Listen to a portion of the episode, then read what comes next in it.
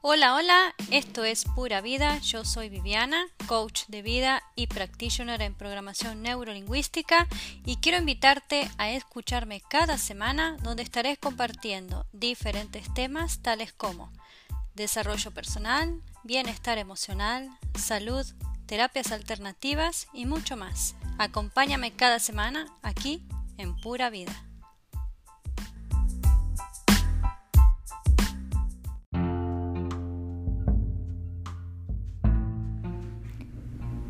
Hola, hola, bienvenido, bienvenida a Pura Vida. Este es el episodio número 7. Yo soy Viviana, coach de vida y practitioner en programación neurolingüística y hoy te traigo un tema que quizás puede interesarte. Así que acompáñame, no te muevas, que ya comenzamos.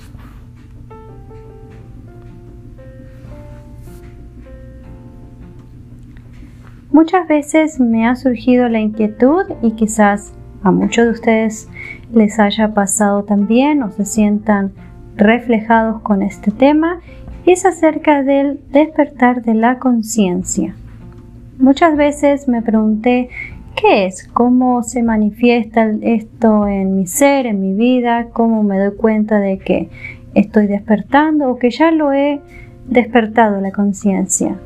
Y luego de haber investigado por muchas fuentes, utilizando diferentes medios y el haber vivido muchas situaciones y experiencias que me han traído donde estoy hoy, me di cuenta que despertar de la conciencia es un proceso de transformación interior muy personal en el cual empiezas a tomar conciencia de ti mismo, abriendo los ojos a la realidad y a la manera que percibes el mundo.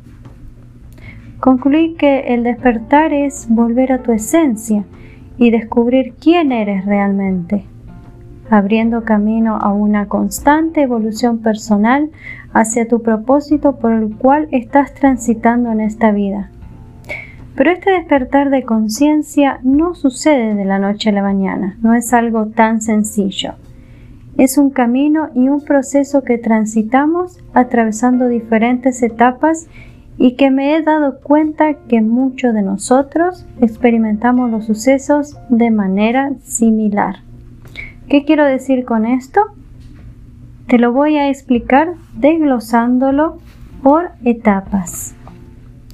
En la primera etapa puede que te sientas identificado porque es donde nos encontramos la mayoría de nosotros y es el ser humano dormido.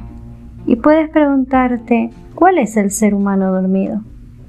Y te cuento que es aquel que vive su vida de la manera que piensa le tocó vivir, que su vida es así y no puede cambiarlo, se resigna a llevar su vida como le ha tocado vivir con una mente totalmente cerrada a nuevas experiencias y posibilidades.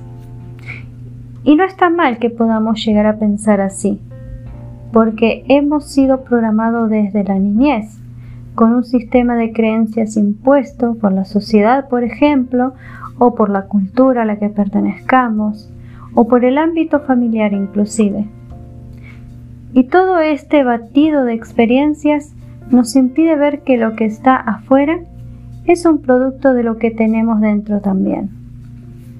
Cuando logramos entender que las cosas no son así como las vemos, surge la segunda etapa, donde experimentamos lo que se llama una sacudida, un golpe, algo que ocurre de repente y que nos saca totalmente de nuestro eje o nos saca totalmente de nuestro centro, que nos descoloca por completo, ya sea porque atravesamos por una pérdida y cuando hablo de pérdida me refiero a la no solo me refiero a la de un ser querido, sino también a la pérdida de un trabajo, a la pérdida de tu estabilidad económica, a la pérdida de tu pareja, de un negocio, cualquiera pérdida que tú creas experimentar. Algo sucede que te lleva a sentir que estás en un estado de shock. Y este sentir no solo sucede cuando atraviesas alguna de las situaciones que te nombré anteriormente, sino también que a pesar de tenerlo todo, existe un vacío. Tengo todo lo que necesito, pero no me siento feliz con lo que hago. No estoy feliz. Porque tal vez me dijeron que para experimentar la felicidad necesitaba formar una familia, o necesitaba ganar dinero, o debía ser exitoso, o tener una estabilidad, un buen trabajo, y quizás tengo todo eso, pero en realidad siento una falta importante de algo en mi vida. Y es aquí cuando empiezo a replantearme y a cuestionarme muchas cosas. ¿Por qué todo tiene que ser tan estructurado, por ejemplo, o tan adoctrinado? ¿Por qué necesito estas cosas específicas para ser feliz? Cuando en realidad la felicidad no depende de factores externos, sino que la felicidad ya está dentro de nosotros. Y me doy cuenta que tengo que hacer un cambio, porque me siento insatisfecha o insatisfecho, con un total sentimiento de vacío. Y cuando me percibo de esta manera, estoy haciendo la transición a la siguiente etapa. Y aquí es cuando empezamos a sentirnos atraídos hacia la espiritualidad, por ejemplo.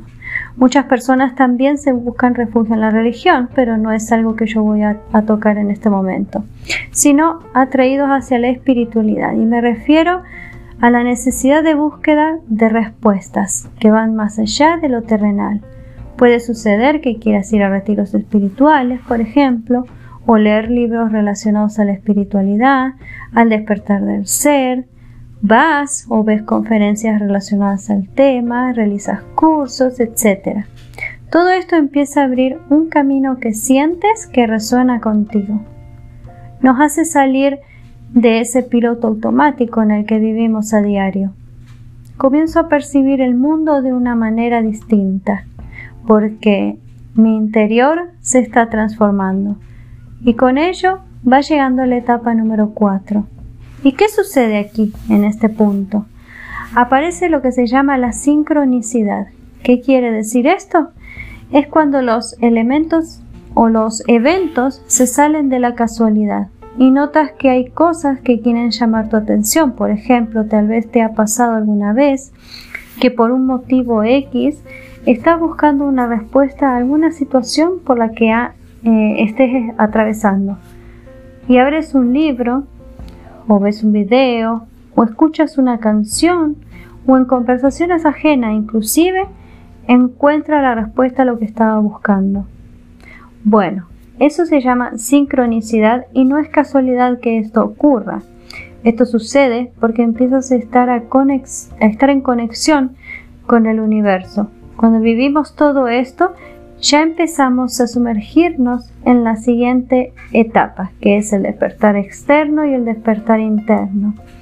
El despertar externo se refiere a cuando te das cuenta de las manipulaciones que hay fuera para que te mantengas en la etapa número uno, que si lo recuerdas era el ser humano dormido y ese ser humano que vive resignado a su vida como es. Pero ¿qué sucede en el despertar interno? Es el momento cuando empezamos a ir hacia adentro, a interiorizarnos en el ser, para darnos cuenta de quiénes somos. Lo interesante que sucede aquí es que descubres que lo que hay fuera forma parte también de lo que tengo dentro. Y esto se lo podemos atribuir a la llamada ley del espejo, que dice que lo que hay fuera es un reflejo de lo que hay dentro. Refleja tanto nuestra luz como nuestra sombra. Cuando te haces consciente de que esta ley es comprobable en ti, puedes ver las cosas de una manera diferente. Es decir, lo de afuera se comienza a moldear a tu cambio interno, porque cuando tú cambias, tu entorno también lo hace. Ahora bien, desde mi perspectiva considero que hay una etapa crucial y es el momento en que tenemos altibajos. Y posiblemente sea la última etapa en transitar, porque es el momento en que empezamos a darnos cuenta de muchas cosas nos hacemos conscientes de que la transformación está sucediendo en nosotros. Descubres todos los programas que han sido instalados en tu mente y que obviamente es fundamental desprogramarse. Empiezas a borrarlos y este puede ser un momento donde quieras llorar. Y hazlo si así lo sientes. No te reprimas porque te aliviará de cargas. Ríe si tienes que hacerlo. Saca fuera todo lo que puedas estar sintiendo porque es en este momento donde estás transitando tu transformación individual. Te sugiero tener paciencia, aceptar el presente en el que te encuentres y aceptar la vida que estás viviendo, pero no quiere decir que te resignes a ella, sino que busca los cambios necesarios que te permitan seguir avanzando hacia tu transformación. Es importante aclarar que las etapas del despertar de conciencia no necesariamente se pueden dar en este orden cronológico, sino que debemos tener en cuenta que somos seres únicos, individuales e irrepetibles, y que cada uno va a experimentarlo de maneras diferentes. A su tiempo, pero en sí va a pasar por las etapas aunque se desarrollen en diferente orden.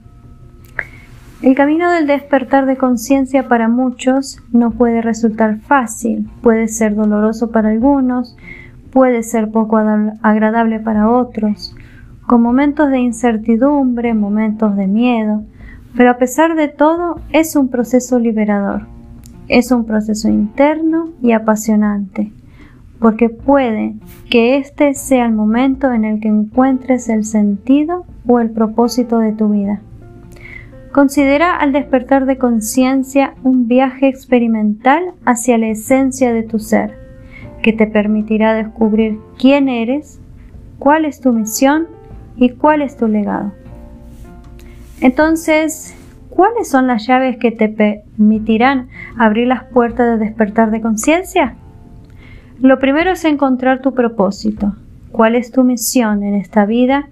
¿Cuál es la huella que quieres dejar a los demás? Todos venimos a este mundo con una misión, con un propósito. Busca y encuentra cuál es el tuyo. Revisa tu sistema de creencias. Será muy importante desaprender para volver a aprender.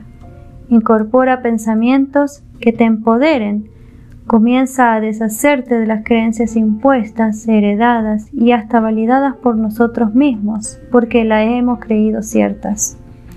Fíjate, que revisando tu sistema de creencias podrás descubrir cuáles te empoderan y cuáles te limitan.